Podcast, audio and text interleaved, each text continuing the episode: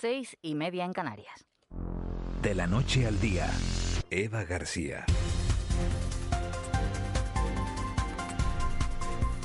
Muy buenos días, sean todas y todos bienvenidos a De la Noche al Día. Hoy sin nuestro compañero Miguel Ángel Dasguani, pero con todo el equipo de este programa, que pretende acompañarles hasta las nueve y media de la mañana en este martes 16 de noviembre jornada en la que seguimos pendientes, mirando y con la mente en la isla de La Palma, donde hoy la Consejería de Educación del Gobierno de Canarias ha vuelto a suspender las clases presenciales en los colegios del Valle de Aridane por el empeoramiento de la calidad del aire. En una jornada en la que hablamos ya de 1042 hectáreas arrasadas por ese volcán, según el cálculo realizado por el Sistema Europeo de Satélites Copérnico. En un martes en el que también estaremos pendientes de la reunión del presidente del Gobierno, Pedro Sánchez, que mantendrá con los secretarios generales de UGT y comisiones obreras. Se habla de las pensiones, en este caso de ese nuevo mecanismo de equidad intergeneracional con sindicatos, porque la patronal, ayer COE y CEPIME, se levantaban de ese encuentro. A ver qué es lo que nos da esta jornada en la que tenemos que enviar un abrazo fuerte al municipio de San Bartolomé. Ayer su alcalde nos dejaba, Alexis Tejera, que fallecía apenas mes y medio después de revelar públicamente que le habían diagnosticado esclerosis lateral amiotrófica, ELA. En su momento la decisión de Alexis Tejera de hacer público que padecía ELA, también de continuar cumpliendo con sus responsabilidades, recibió numerosas respuestas de ánimo y cariño. Ayer nos dejaba. Descanse en paz. Eva García.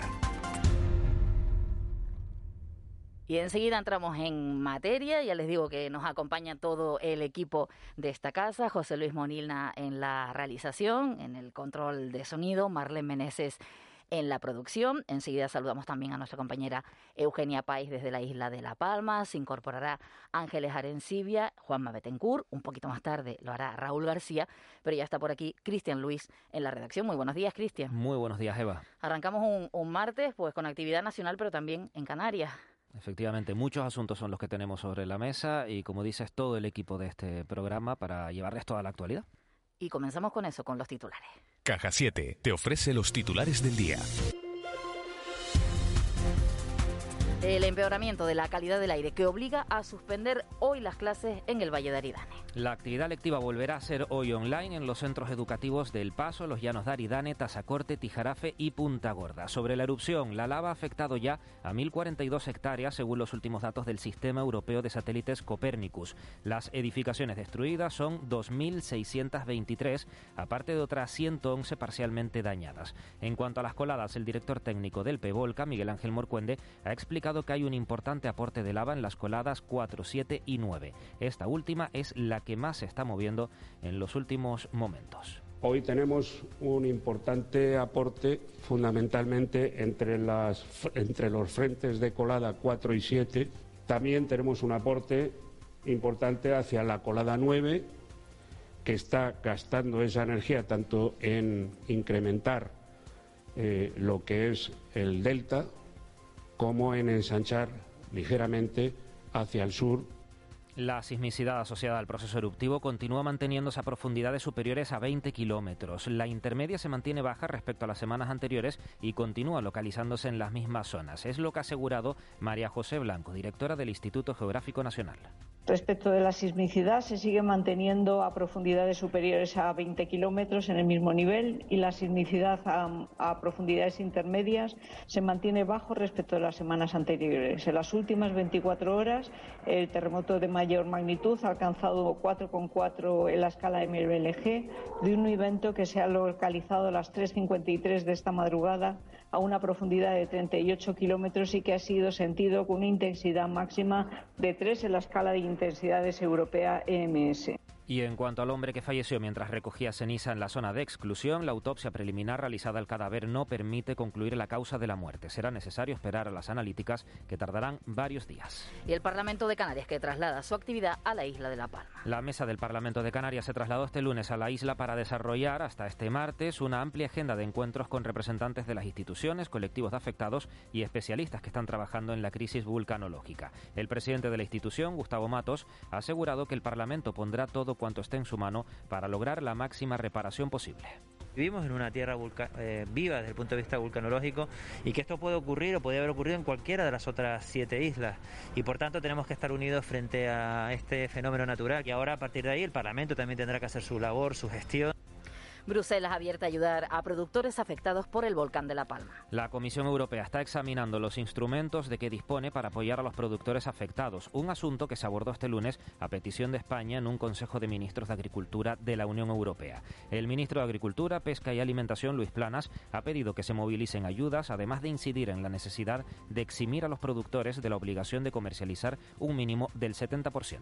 Plantearé a mis colegas la situación existente en La Palma y sobre todo la necesidad de movilizar las ayudas del POSEI en el sentido de que la Comisión Europea tome nota de la petición española que ya efectué por carta hace algunas semanas al comisario Vichekowski, en el sentido de que el 70% de la necesidad de puesta en mercado, de comercialización del producto, concretamente de, de, los productos canarios y en particular del plátano, no se tenga en cuenta en función de la fuerza mayor existente por la erupción del volcán. Segunda dosis para los vacunados con Janssen. Las personas inmunizadas con esta vacuna ya pueden acudir sin cita a los puntos de vacunación para recibir la dosis adicional. El jefe de epidemiología del Servicio Canario de Salud, Amos García, ha insistido en que los que tienen una sola dosis están bien protegidos, pero esta la administran para garantizar una mayor respuesta protectora.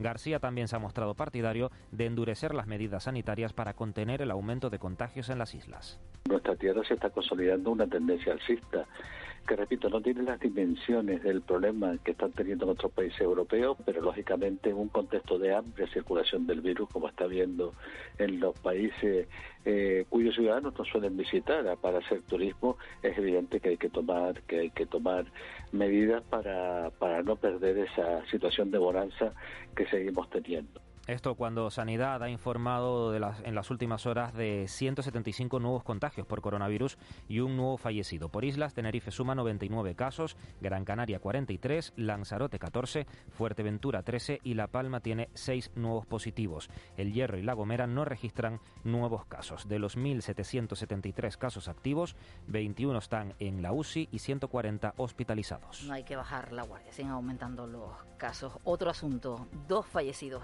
en otra patera a la deriva al sur de Gran Canaria. Salvamento Marítimo ha socorrido este lunes a unos 180 kilómetros al sur de Gran Canaria una patera a la deriva con 42 migrantes de origen magrebí a bordo, entre ellos dos fallecidos. Además, cinco personas tuvieron que ser evacuadas en helicóptero debido a su mal estado de salud. Esta es la segunda patera con fallecidos a bordo localizada en las últimas 48 horas en la ruta canaria. Y muere Alexis Tejera, el alcalde de la isla de Lanzarote, que reveló que le habían diagnosticado ELA. El alcalde socialista de San Bartolomé, Alexis Tejera, fallecido este lunes apenas mes y medio después de revelar públicamente que le habían diagnosticado esclerosis lateral amiotrófica, ELA. La capilla ardiente ha quedado instalada en el Teatro Municipal. Permanecerá abierta hasta las cuatro y media de la tarde de este martes. El entierro se desarrollará a continuación en la más estricta intimidad. Las banderas ondean a media hasta en el municipio y han sido decretados tres días de luto oficial. Te presentamos En Plan Fácil, nuestra manera de hacerte la vida más fácil. Abre tu cuenta y disfruta de todo un mundo de ventajas. Da el salto a Caja 7. Porque somos la Caja de Canarias.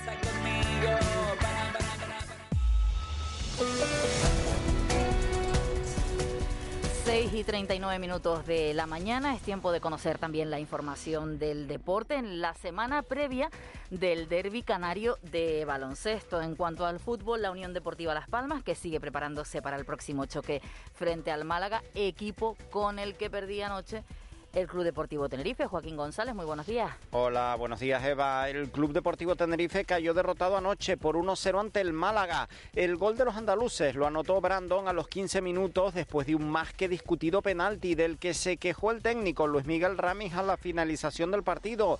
No obstante, el entrenador reconocía que su equipo no había entrado bien al partido. Englobando primera parte y segunda nada que ver, primera parte más floja, segunda parte mucho mejor, mucho más intensa, hemos llegado bien por fuera, por dentro. Y las situaciones que hemos generado no hemos estado acertados hoy porque ha habido muchos balones al área, bastantes, ¿no?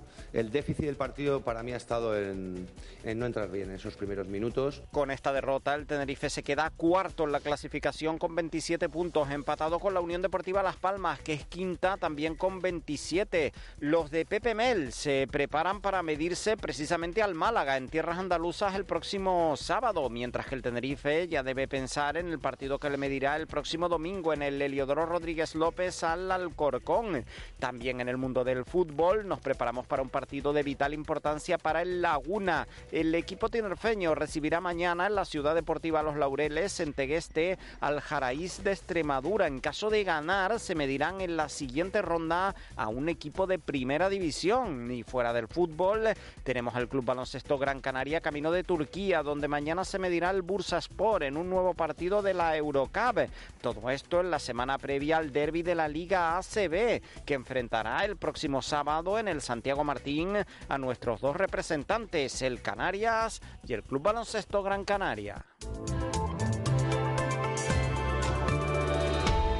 Gracias Joaquín y enseguida la información del tiempo. Recordarles también que nos pueden seguir a través de Televisión Canaria, donde en estos momentos vemos la imagen del, volcán. Estaremos conectados con la tele hasta las 8 menos cuarto aproximadamente, cuando comenzará el Buenos Días. Pero antes la información del tiempo, como les decíamos, con nuestra compañera Vicky Palma. Vicky, muy buenos días.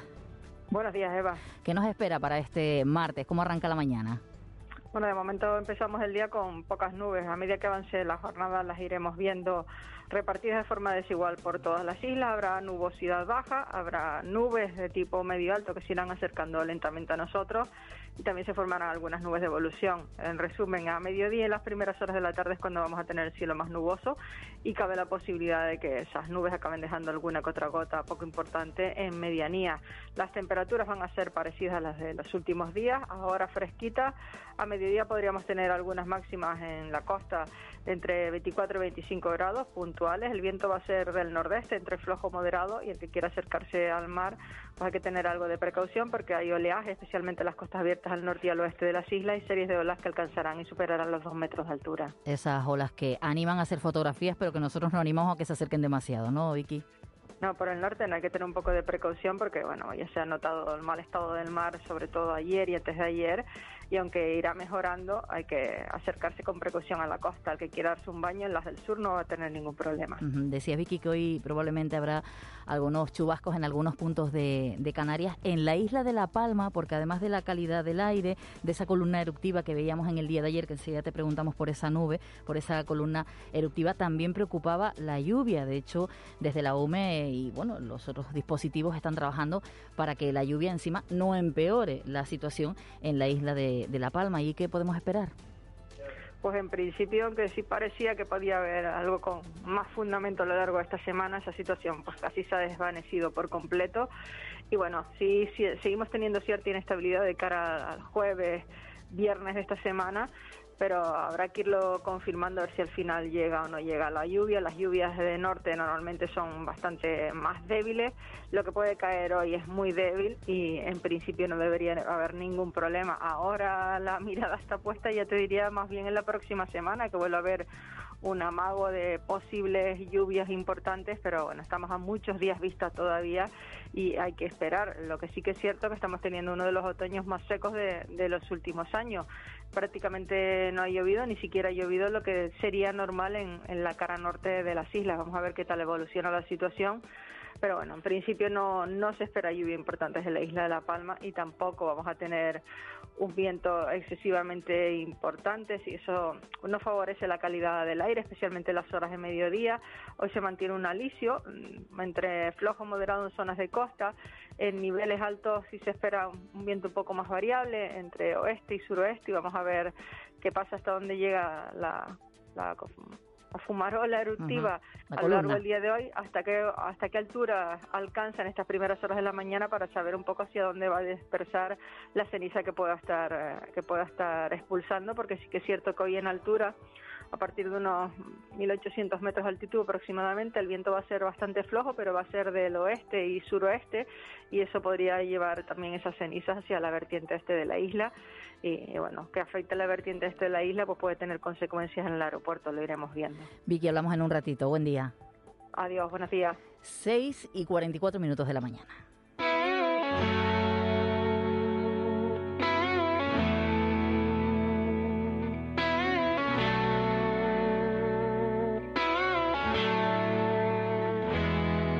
Escribir y no disimular. Es la ventaja de irse haciendo viejo. No tengo nada para impresionar, ni por fuera ni por dentro bueno, con Fito y Fitipaldi vamos a utilizar esa frase. No sé si las portadas de los periódicos Cristian Luis tienen algo para impresionar por fuera en la portada o, por dentro. Bueno, hay muchos asuntos. Comenzamos, si te parece, va con los periódicos canarios. Comenzamos con el periódico El Día. La compraventa de viviendas se dispara en Canarias. Ese es el titular principal. El ahorro acumulado por las familias y los bajos tipos de interés activan el mercado inmobiliario en las islas, que en septiembre registró un aumento del 46% en las, en las transacciones acciones. Más asuntos. Aprobado el proyecto para peatonalizar el frente de San Andrés. La obra costará un millón de euros y comenzará cuando se habiliten 140 aparcamientos en el solar del Mamotreto. También leemos que los interinos rechazan el acuerdo nacional y demandan al gobierno canario. La foto de portadas para el Tenerife que tropieza pero sigue arriba. Seguimos con Diario de Avisos. Hoy en portada la protagonista es Concepción Hernández, una reña de 56 años y afincada en Tenerife a la que han implantado el primer corazón artificial de Canarias. Ha sido dada de alta ya tras ser intervenida en el Hospital Doctor Negrín y logra ahora una plena autonomía y una mejor calidad de vida. Dice Concepción, he vuelto a nacer. Este es el asunto con el que abre hoy Diario de Avisos, que también trae a portada otros titulares. La COVID no da tregua en las islas, 175 contagios y un fallecimiento. Y el volcán de Cumbre Vieja llega al mar por un tercer punto. Otro titular arranca el cuarto Campus África con el foco en el cambio climático y en deportes. El Tenerife pierde en Málaga, pero sigue en el cuarto puesto. Seguimos con el periódico Canarias 7. El Sur reclama un refuerzo policial para evitar nuevas reyertas en Playa del Inglés, titular a tres columnas. El gobierno local sostiene que es un hecho puntual y concreto que viralizaron las redes sociales. También leemos que Canarias suma 2.000 contagios en solo dos semanas y que la mala calidad del aire por el volcán vuelve a cerrar las aulas. La protagonista de la portada en Canarias 7 también es Concepción Hernández con ese primer corazón artificial canario. Y terminamos el recorrido por los periódicos canarios con La Provincia. El titular de portada, el ahorro y los tipos bajos aceleran la venta de casas en Canarias. La compraventa retornan a cifras de hace 12 años con un aumento superior al que se registró de media en todo el país. Mayor presencia de viviendas en el mercado debido a los cambios legales en los alquileres.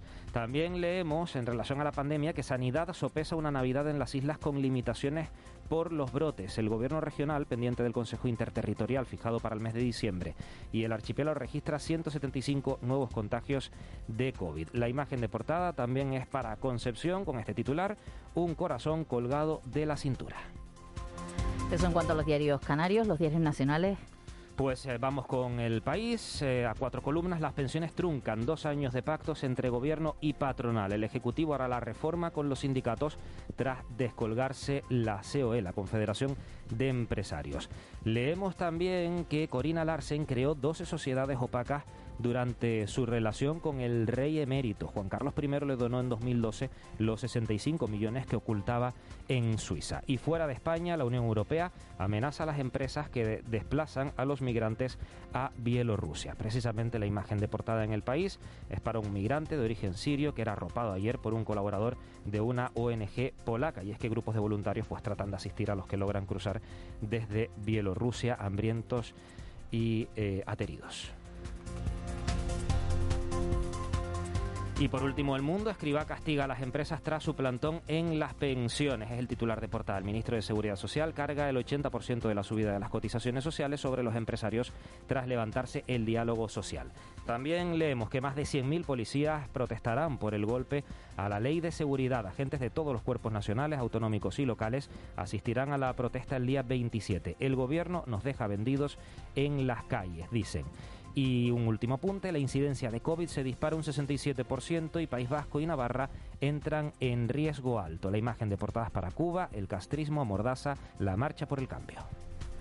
Así se despiertan los periódicos en este martes 16 de noviembre. Cuéntenos si quiere cómo se despierta usted en esta jornada. Tenemos un número de WhatsApp para conectar durante toda la mañana, durante toda la programación de Canarias Radio, el 616 486 754 616 486 754. Cristian, ¿y qué tenemos que esperar de esta jornada? ¿Qué, previsiones tenemos? Pues hoy seguiremos muy pendientes de La Palma, de la erupción y de las reuniones, en este caso de la mesa del Parlamento de Canarias, pues con el presidente del Cabildo de La Palma, con Mariano Hernández Zapata. También en cuanto a la actividad parlamentaria, la consejera de Derechos Sociales, Igualdad, Diversidad y Juventud, Noemí Santana, comparece en comisión parlamentaria para informar sobre la situación de la dependencia, entre otros asuntos. También hoy será noticia, os hablará de los presupuestos para el próximo año.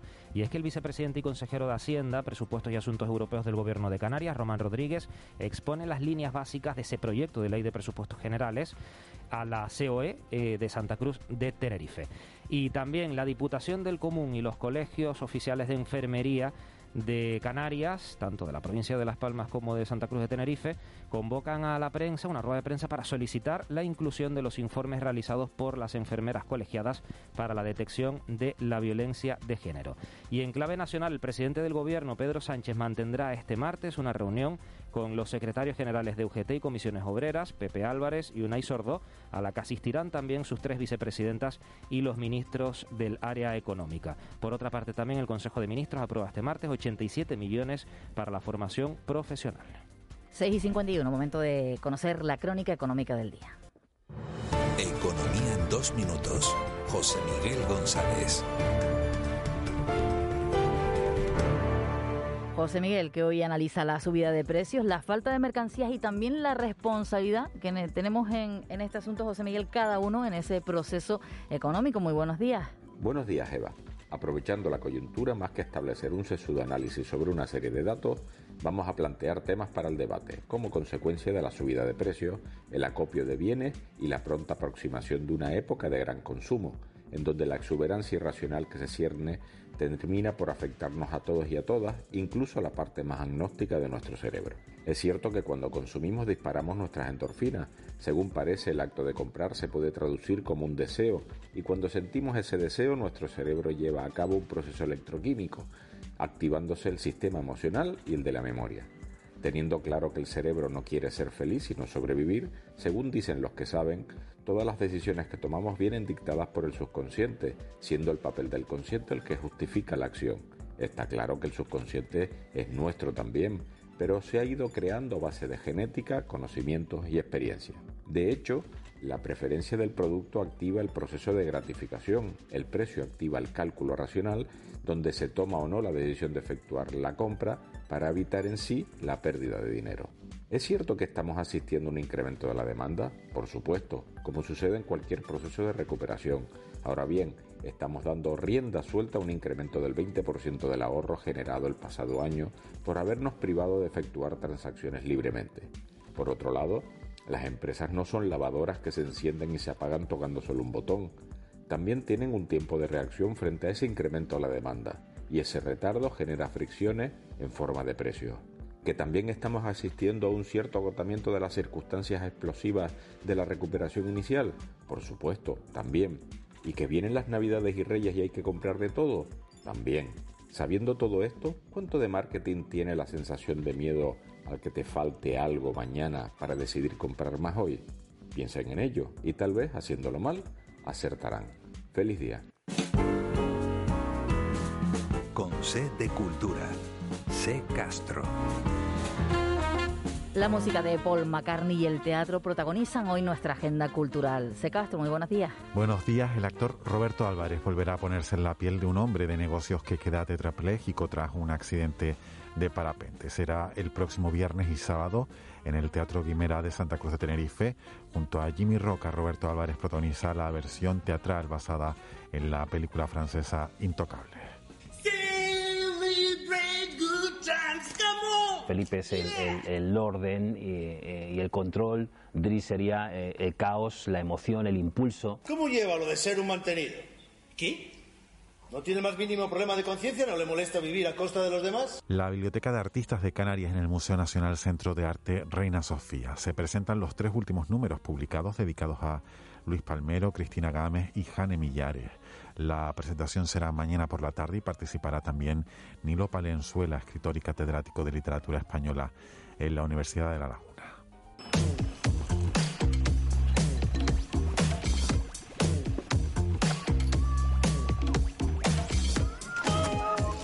Y Letras de Paul McCartney es un autorretrato a través de sus canciones, un libro que recorre la trayectoria del compositor británico a través de la historia de sus más de 150 temas. Yo no tengo diarios, lo que sí tengo son mis canciones que abarcan toda mi vida, es lo que ha asegurado el Beatle que presenta sus memorias.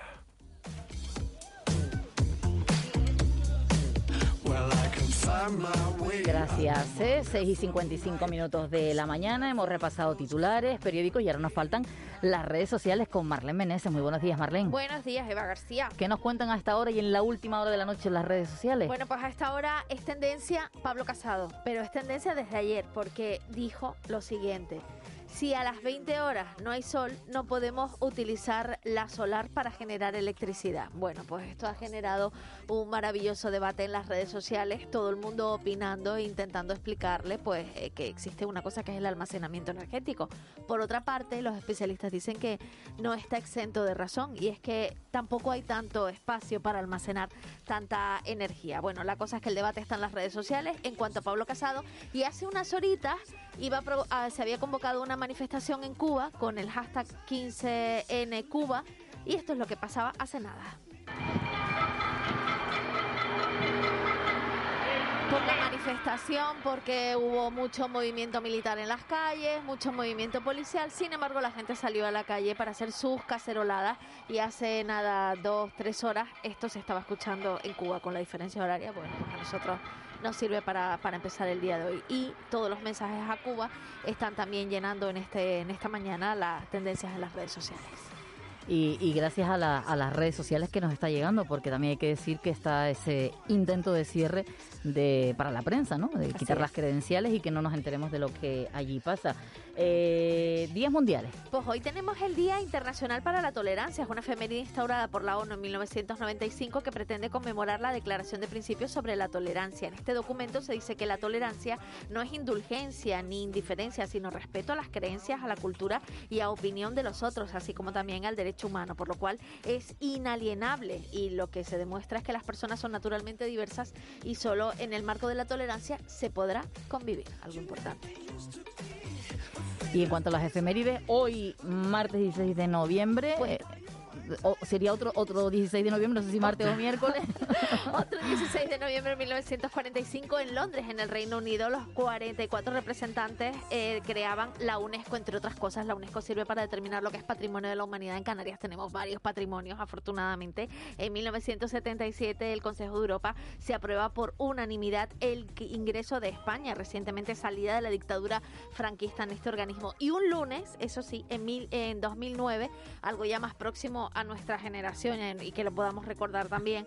Eh, y lo que en principio era un aviso por lluvias, por, por lluvia se convirtió en una emergencia a nivel 1, a nivel insular. Esto fue en la isla de Tenerife, un tremendo temporal que azotó la comarca, la comarca norte de la isla de Tenerife y que arrojó, entre otros siniestros, el, pues, en el barranco de San Felipe, en el puerto de la Cruz, que se llevara más de media docena de coches. Además, la playa de la playa Jardín quedó completamente desaparecida y en Ico del Alto, pues varias familias fueron desalojadas debido a este Fíjate que, que, estaba diciendo Vicky que estábamos en el otoño más seco, hombre, que llueva tanto como esa vez no, pero sí que ya se necesita un poquito de agua. Hombre, en aquel entonces llovieron hasta 104 litros en tres horas y en las zonas altas de la Orotava en 24 horas cayeron 180 litros, imagínate toda la lluvia de- del año. Y de golpe. ¿Y qué suena, golpe. Marlene? Estamos escuchando a Diana Kroll, una de las cantantes de jazz más importantes a nivel mundial y además pianista con este So Wonderful.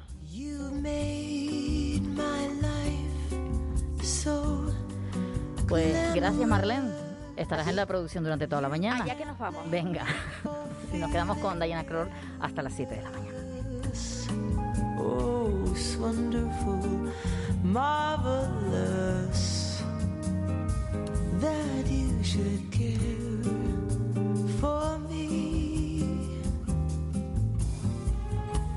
wonderful, marvelous that you should give for me. It's awful nights spent.